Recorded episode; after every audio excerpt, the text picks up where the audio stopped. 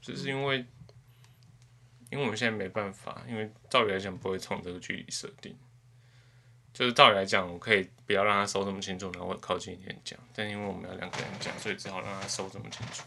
哦，好，照理来讲，就是他不要这么敏感，然后对你的嘴巴很近，那样声音就会很好。好，反正又是久违的用这一支麦克风录音。好，然后呢，嗯，这个礼拜是要录八月二十号国际流浪动物日的串联，然后这次的串联是会跟其他二十八个 podcast 串联播出，然后这次的主题是国际猫狗日，八月 podcast 毛孩子大集合，串联的日期是整个八月。可以到各大 Podcast 平台搜寻“国际猫狗日”，收听其他频道与毛孩子相处之道哦。好，我上一次先录了狗的狗狗日的，哦，所以狗狗日和猫猫日是分开的。嗯，狗狗日、猫猫日，然后跟国际流浪动物日。嗯，嗯对，然后我上一次录狗狗日的时候，我有讨论到路杀，你知道路杀吗？就是有些人会在路边放一些毒饵，然后哦，不是不是不是，路杀主要是呃动物，可是通常是指野生动物啦，被呃交通工具撞死，哦哦哦哦，或者是碾死，各种反正就是在路上死掉的。对，不是故意要去杀他们的人但不。是也有一些人就是在赌狗，或者是哦，对对，或就是诱捕龙那种。对，可是那是不同的死法。但我只是上次有提到路上，因为以前路上可能比较多是在谈就是野生动物，不啦不啦。可是现在也有，应该说就是流浪动物多了以后，就是一般的猫狗的路杀也是非常非常常见。嗯，对啊。然后更多的，其实如果像很多人走路环岛或者什么，也会遇到很多鸟的路杀。对，其实蛮多的。但你刚刚说的这个，我是觉得好像也可以聊一下。来吧，说说你对流浪动物的印象与记忆。印象，其实我觉得以，因为我从小在台北市长大，然后小时候小时候是蛮常看到我家附近的路上会有流浪狗，但我觉得这几年真的算很少会在这种比较偏都市的地方看到流浪狗了。对，然后。那个年份可不可以稍微带一下？嗯，我小时候大概是两千年前这样子，嗯，但两千年之后，就是我住内湖那种不算很乡下，也不算很都市的地方，其实流浪狗好像渐渐比较少会看得到，几乎就很难得看到了。嗯，对，然后流浪狗、流浪动物的印象，流浪猫还现在好像流浪猫比较常见，我也不知道为什么，狗很少、这因。为狗比较好抓啦。实际上的话，对啊嗯，猫比较狗比较好抓。嗯，没有什么特别的想法哎。哈，真的哦、嗯，好吧，那我们可能就走另外一个路线来讨论。嗯，因为我上一次谈那个猫狗的时候，我就其实我只我其实谈狗，但我还是有讲到一点猫。但我是在想说，不然就是讲讲你跟动物相处的能经验啊。比较熟悉的是校园流浪狗啊，因为嗯嗯以前大家会说那只校狗，但是我们学校的社团会希望大家证明，帮他们证明成校园流浪狗，嗯哼，就是他们不是学校去养，然后正式就是用学校名义去饲养的一群狗，他们比较像是、他们是流浪狗，然后他们流浪的地方刚好是学校的校园，然后刚好有一群学生愿意给他们一些适时的帮助，但他们不算是有名义上是谁特别在照顾他们，只是刚刚好会去照顾这些流浪狗，嗯，有另外一种说法，校浪。就是校校园流浪狗的这个概念，其实有一点点是要用另外一个说法，就是他们其实都是流浪狗，只是说他们刚好就是到了比较安全的这一个很大的环境里面，然后其实他们自己也都会有一些自己之间的领域性，嗯哼，就是他们有时候也可以适时的建立起，就是这个这个区域不会再有新的流浪狗进来。哦，对他们会，嗯，他们会有这个领域性，因为还是要看不同的学校，就是那种更更开放式空间的学校，其实有一些校校园的流浪狗在，他们其实是可以去建立那个领域性，让避免更多的校狗进来，呃，校园流浪狗进来，对啊，就是嗯，他们的神秘的，就是那个层次其实还是很多，但基本上现在啊。应该是不太会有学校会以校狗的方式来称呼这些狗狗了，因为其实没有任何一间学校愿意去负担这些狗会衍生出来的任何问题。大部分的方式也都还是以隔离的情况，就只要任何一只狗它如果有任何出事的行为，就是把它送去那个嗯收容所嘛。然后我们学校有自己的狗棚，对如果如果有狗在追车子或是追人的话，就会你说的那种只是追车追人，可是今天说的是如果出事，任何一只狗它如果有出现攻击的行为，通常他们没有什么其他路，就是被收容所带走。哦，我们学校的处理方式通常是这样我们。学校会让它去狗棚，你说它咬人了也是吗？是是是，我们学校不会把它送去收容所。哦，可是基本上它就出不来了嘛。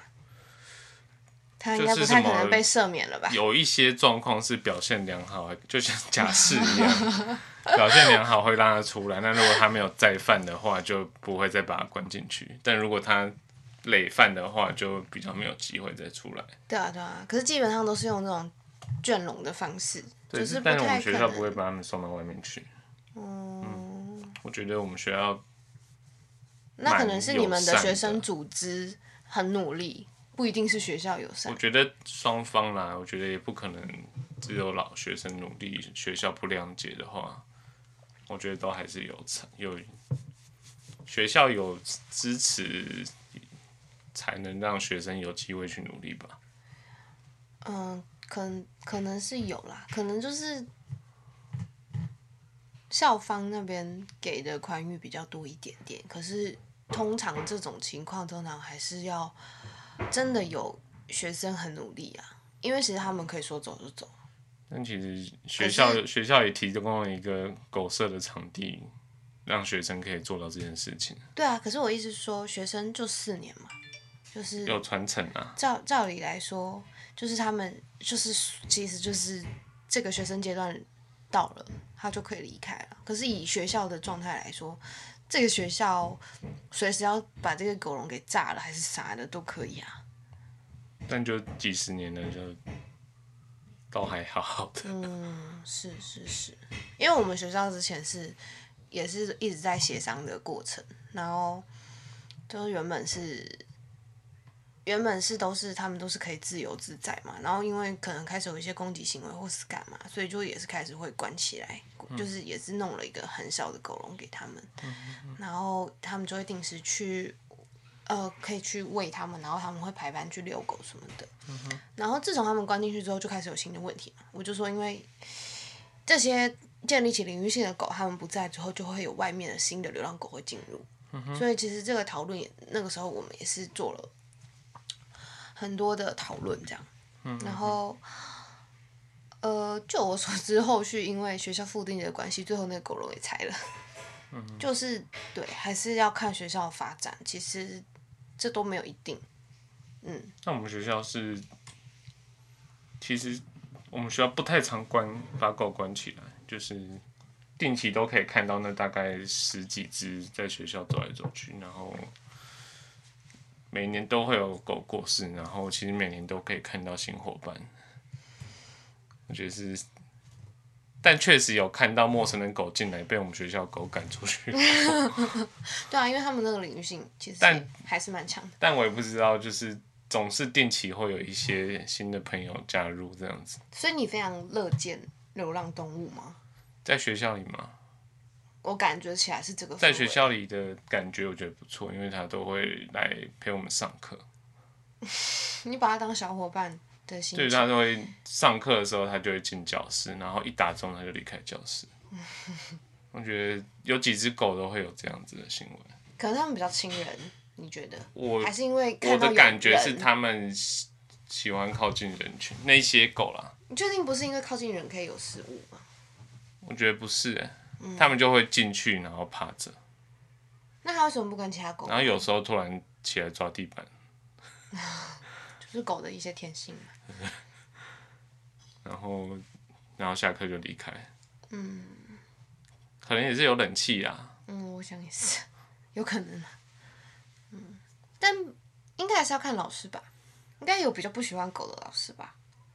刚好我没遇过。哦，刚好你没遇过。哦对，大家都老师都会说，他比你们还认真，还准时。因为学生都会晚到，嗯嗯嗯嗯，但狗都很准时。好，所以就好像听起来就真的是一个友善的氛围。觉得我们学校一直都是不友善的来源都是校外人士，会有一些来学校的人会不是很友善的一做出一些事情，但校内的氛围一直都是蛮团结的，没有一个非常主流的反对这一切的声音。这样子，好，我们不用扩及这么大的校园论述，好，我们还是把焦点 focus 在动物身上。嗯，因为我我觉得流浪动物这个议题实在是太容易往批判的方向走了，可是希望尽可能不要。我自己希望，就因为它已经毕竟是一个现成的事实了，就是长期以往的那个抛弃的关系，所以让动物现让流浪动物的的问题一直没办法解决，就是它的源头关不起来啦。嗯，对啊，就是只要只要人类没有办法把他所收养的动物当成一个生命去对，就是类似像人类的生命去对待，他们永远都可以很轻易的把他们抛弃。所以，只要情况一直是就是人们对待动物的样子一直是这样的话，流浪动物永远都不太可能会减少。我觉得，你有好奇过没有好奇过这个数字是有人在统计流浪动物的数量，然后那个趋势是有在上升或下降吗？呃，当然是有在下降啊，可是现在的方式是比较不人道的方式。你说提提什么 TNR 呃，那个捕捉结扎，那个捕捉回结扎，然后原放，可是那个那个是尽可能有效的控制，但我们永远追不上真的实际的那个动物繁衍的速度。是啊是啊，你只要漏了一只就，就很有可能又开了一个大缺口，尤其是荒山野岭这么多的状况下。如果有机会到深山里面，你就可以见识到那个，我知道，我我就我看过乡下的一群流浪狗，嗯，这个词可以考虑，不一定是乡下。我看过乡下，我曾经在乡下看过一群的流浪狗，对，你就随便想，就是那个是用什么样的倍数去成长，然后尤其是可能比较宽阔的地方，他们可能就会觉得好像也不用特别来抓，因为也抓不完，抓不到，那那个情况就会一直一直不断的递增上去。可是如果就是现在能够下降，其实大部分就是因为大家现在观念比较知道，哦，你就算不要，你也不能乱丢，嗯，或者是像现在大家都有比较多的结扎的观念，所以也许有机会可以慢慢的下下降，但是我觉得都还是地区性的。北部的情况也许比较好，但也许其他的地方不一定。这就我所知啦，嗯，对啊，而且对待动物的那个用途可能也不太一样，因为有些人会觉得他他可能收养了狗是要来工作的，可能要看门啊，干嘛的，他可能不太会以那个，嗯，我让他善终的情绪去做。那如果这只狗看不了门了，会怎么去？就后面的处理，这个我觉得现在的教育我不太确定有没有，但至少我们小时候都没有学过这些东西，没有很好的去学怎么跟动物相处。嗯，你是觉得需要从教育去是一个可以改善的途径吗？就是，对啊，因为与动物相处这件事情真的是需要学。嗯，就你不学，你真的不会。就是你不知道动物它那些行为是什么意思的话，生命教育，呃，这种也是的。对，那我刚刚说那个是比较难一点点，就是你如果实际上真的要跟动物相处，你要怎么读懂动物的肢体语言？但更前提的一点可能是，对啊，生命教育吧。要不要谈一谈，就是从认识兔子到决定收养它，然后到怎么去学习跟它相处？要不然它差一点可能也就会流浪了。不会啦，没有没有 没有没有以上这些东西。但是兔子，嗯，但是兔子就是这算是第一只你养的动物吗？我一个人的话是啊，但是嗯恰一小时候养过鸟，嗯嗯。所以一开始怎么认识是朋友家那个情况我，我觉得要说一下那个情况。开始认识是那一只是我朋友先自己养兔子，嗯，然后是我是我比较好的一个朋友了，他去鱼叉鱼宠物店买的 一只幼兔，然后养到大概一两岁吧，然后那时候是。一开始是曾经他要去当补充兵十二天，嗯然后他需要有人帮忙照顾兔子十二天，然后我住他家附近，我就把那只兔子稍微接回家照顾了十二天这样子，嗯嗯，然后那十二天是顺利的吗？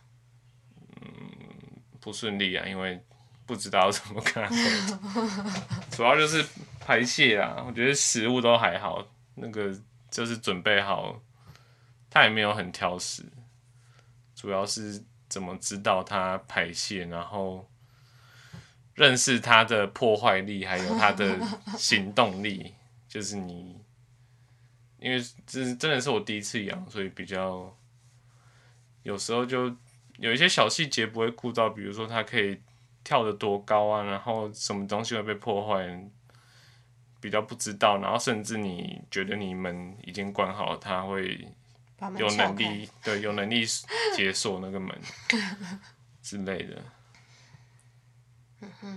但我后来就很喜欢挑战他，我会让他做一些，让它长知识。等一下再跳太后面，好，跳在后面了。好，这十二天之后，十二天之后就它就回来了，兔子就还给他。嗯，然后然后，然后，然后他后来又另外养了一只兔子，在同一个家，然后有分窝，有分笼子，分笼养啊。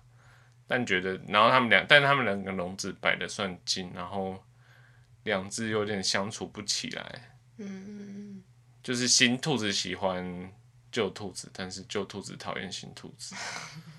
那他就问我说，还是那个我养过十二天的那只，看要不要来换我去帮忙照顾它，嗯就是接让我接手这样，算是送养啊。嗯，所以我就接受那只兔子，对啊，因为其实这样子的情况其实好像是常见的故事。就是有各种什么小孩出生对动物过敏，或是有一个新环境的改变，原本的兔子、原本的宠物可能有一些外力因素没办法照顾的时对啊，候对，啊，对啊，所以我觉得这个情境故事也是蛮喜欢这样带的，他怎么来的这样。嗯，所以你那时候有思考什么吗？你在决定接养这只兔子之前，你有思考了什么吗？没有。什么都没想到就说好吗？要呃，你觉得我需要思考什么？通常要收养一个动物，通常收养一个动物，你可能需要先考虑你的环境啊，你有没有足够的空间可以去饲养这个动物？你有没有足够的时间可以陪伴这个动物？然后最重要是你有没有经济能力可以抚养这个动物？你都没有想。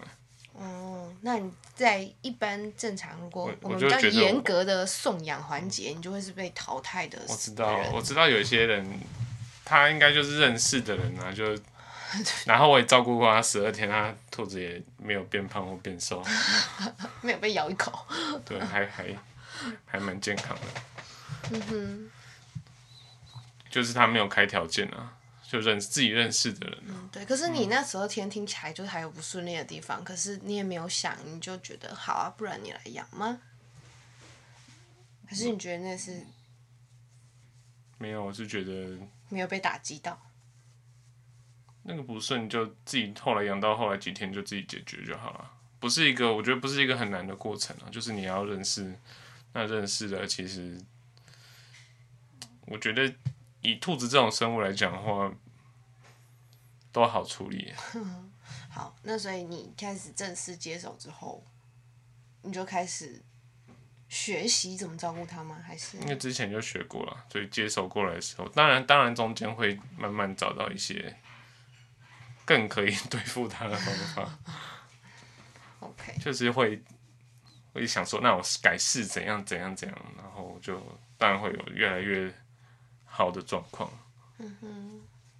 我觉得这是一个比较正正向的案例，嗯哼，对吧、因为通常很多人就是他们可能也是的啊、朋友拜托或是怎么样，所以就接手了一个动物，可是他没有想清楚，嗯他可能会就是面临跟承担什么，然后如果照顾不来，就非常容易有丢弃的可能。嗯，其实其实还是有点难以想象啊，要把一个自己曾经照顾过的生命直接丢弃在荒郊野外这样子。或是烤来吃之类的。烤来吃可能要看什么动物啊。啊我也是吃过很多人家照顾的鸡啊。对啊，反正就是，只是就是这个这个思思考点，就如果我们可以在饲养动物之前先做的话，就比较不会进入到那个丢弃的环节。理理想上来说啦，对啊。然后这次的串联也主要就是希望可以分享各式各样不一样的这种，嗯，跟动物相处的故事，或是我们该如何面对动物这样的生命的时候。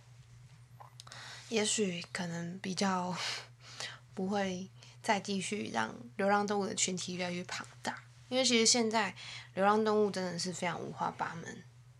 嗯，嗯流浪果子狸，对啊，就是现在养宠物的种类越越来越越多，然后你也知道有，人在养鸭子，嗯，流浪鸭。就会就未来就是流浪动物不会再只是流浪狗、流浪猫，嗯嗯搞不好不知道，像前像之前不是也有那个大蜥蜴跑出，就是大蜥蜴自己在那边乱走，也是也是那一次我有点忘记它是自己自己跑出来了还是怎么样。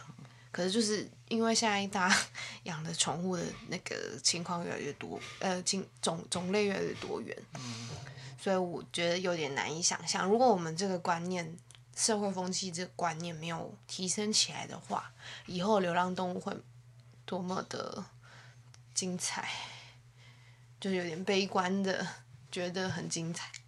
嗯，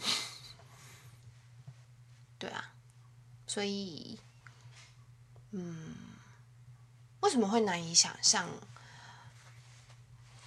无就以自己的情况来思考，当然会会觉得说，怎么有感情了还可以丢掉他们吗？还是不管有没有感情，就算是一个没感情的状态，你就是完全可以想得到，你把它放在那边，非常大的几率就是它，会死掉？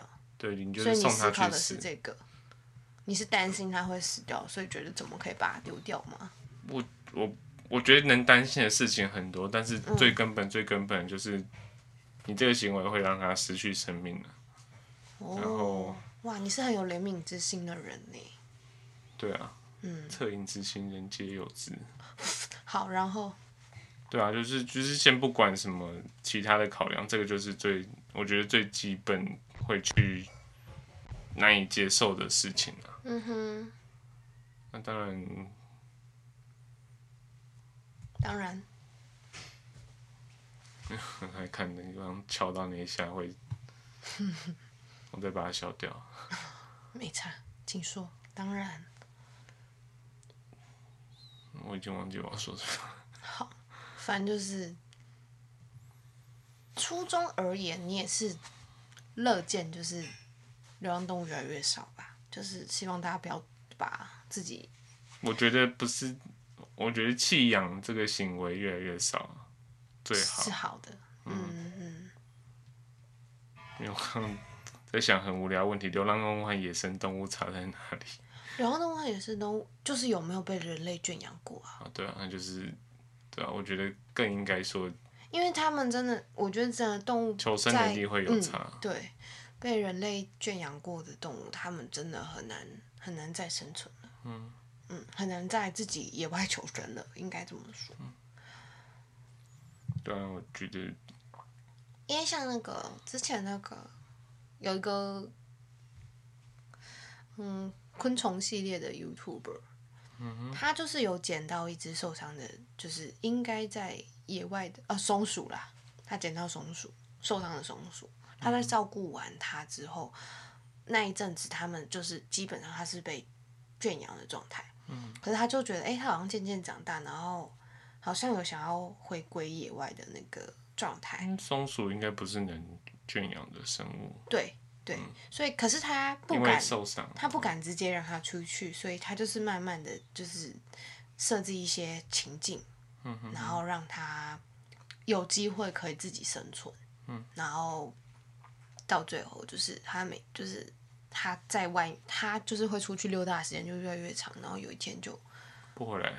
对就没有再回来了，就是他应该就是真的是足以在外面生生活了。嗯，对啊，就是通，因为像之前那个黑熊也是嘛，那个黑熊宝宝也是，也是透过那个机构，他们有训练它，在野外生存的能力。对，然后才也放回去。嗯，我觉得这个这个观念可能也会越来越好啦，就是未来不应该养的动物。这个原因就是稀稀有案例，野生动物回归的。嗯嗯嗯。可是我觉得有这样子的观念，或是这样子，大家愿意这么去努力，其实是好的事情。因为我也确实也会怀疑，就是圈养动物到底对动物来说是不是有点痛苦，这件事情也是值得讨论啊。但也许有一些动物就真的很很适合被养吧，就你看现在很多的家猫或是家犬，他们就感觉好像真的适应的蛮良好的，就他们真的很能跟人类互动。嗯，但是可能某些很野生的品种，他们可能就是不太行。那就也许就可以考量，我们真的要养这些不太适合跟人类一起相处的动物嘛？对啊，就是嗯，有很多可以思考的地方。不过就是我自己还是会希望流浪动物越来越少啦。就是嗯，弃养行为越来越少，对，都是。野生动物多，蛮不错的。野生动物，对啊，当然，呃，这样野生动物要多的话，也是需要人类不再去破坏栖息地。嗯嗯嗯，没错。可是我觉得野生动物就是又真的是另外一个很大的议题，但是真的也是很值得可以来讨论一下。可是它真的，因为如果我们要讨论流浪动物的话，还是其实真的都是这个就很明确是人类造成的问题。嗯哼，嗯，弃因为它养，嗯，对，对啊，所以就把重点先聚焦在这边。那今天就讨论到这边，然后结尾又来个工商。感谢 KK Bus 协助推播，KK Bus 目前和传说对决超强合作次元音乐季，立刻组队玩猜歌游戏，考验你的音乐敏锐度和传说对决小知识，有机会把次元突破造型免费带回家。立即订阅联名方案，全家首享月租免听，续订再送永久史诗造型，史诗史诗，护长成员通通有，数量有限，送完为止，让你组队也能边 K 歌哦，真假？可到下方资讯栏查看。结束了。哦，好。